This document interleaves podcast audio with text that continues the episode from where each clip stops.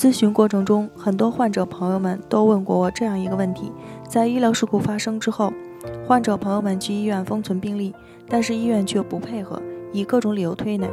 拒绝提供病历或者隐匿与纠纷有关的病历资料。由于病历在医院手中，并且患者朋友们缺乏相应的医学知识，所以面对这样的情况，患者往往是束手无策。那么，当患者朋友们遇到这样的问题，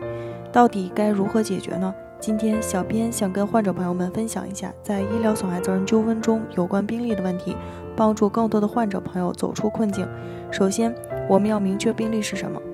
病例是指医务人员在医疗活动过程中形成的文字、符号、图表、影像、切片等各种资料的总和。通俗来讲，病例是对整个诊疗过程的记录，是医生诊疗活动的再现。病例的种类包括门诊病例和住院病例。病例的形式包括纸质病例和电子病例，两者具有同等效力。现在通过小编的介绍，患者朋友们对病例是什么应该有了一个大致的了解。那么病例到底有什么作用？为什么那么重要呢？根据侵权责任法第五十四条规定，患者在诊疗活动中受到损害，医疗机构及其医务人员有过错的，由医疗机构承担赔偿责任。据此，在医疗事故纠纷中，如果想要医院承担赔偿责任，那么就需要证明医疗机构的诊疗行为存在过错，医疗机构的过错与患者的损害结果之间具有因果关系。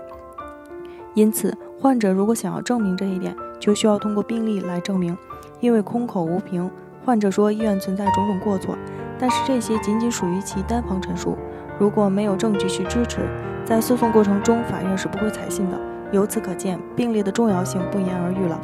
既然病历这么重要，如果医院就是拒绝提供给患者，就是故意隐瞒相关病历材料，那么患者朋友们应该怎么办呢？介绍了那么多，现在该回到最开始，也是大家最关注的那个问题了。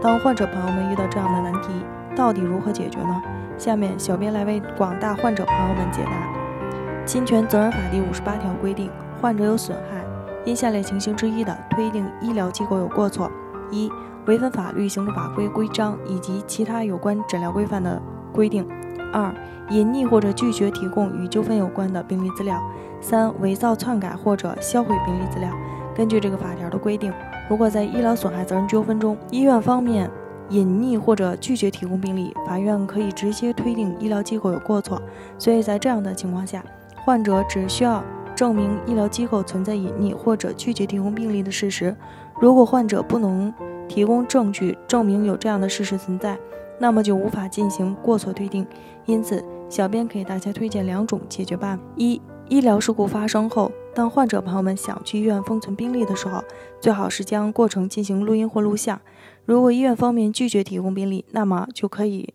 将录音录像提交给法院，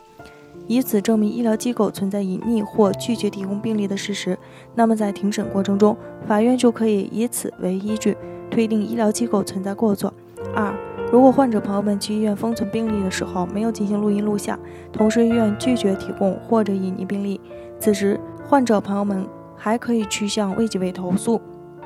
由卫计委来协调医院将病历